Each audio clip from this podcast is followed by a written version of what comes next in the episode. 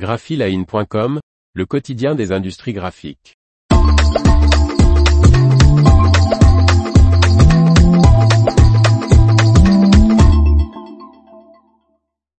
L'imprimerie Rezé perfectionne son parc numérique. Par Faustine Loison.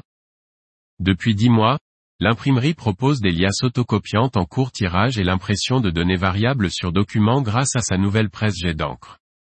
Un an. Jean-Philippe Rezé le dirigeant de l'imprimerie Labeur du même nom aura attendu un an avant de recevoir la machine qui lui avait tapé dans l'œil.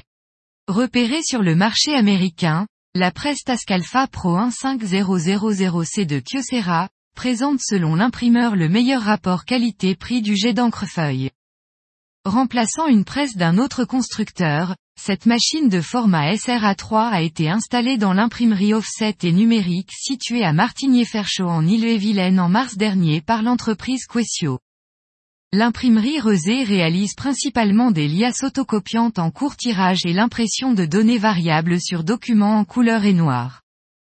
La presse Tascalfa Pro 15000C est plus productive, plus fiable que notre précédente jet d'encre et nous avons une possibilité de variété de supports plus large, à la fois dans les grammages et dans les formats, 32 par 45, explique Jean-Philippe Rezé, le PDG de l'entreprise d'une dizaine de salariés.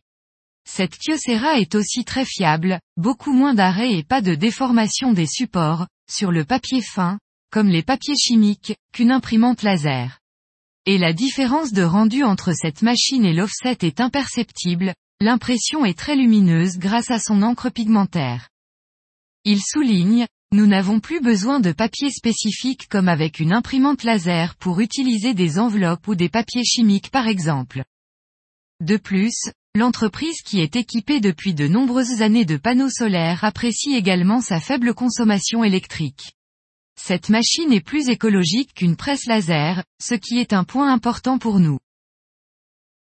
L'information vous a plu? N'oubliez pas de laisser 5 étoiles sur votre logiciel de podcast.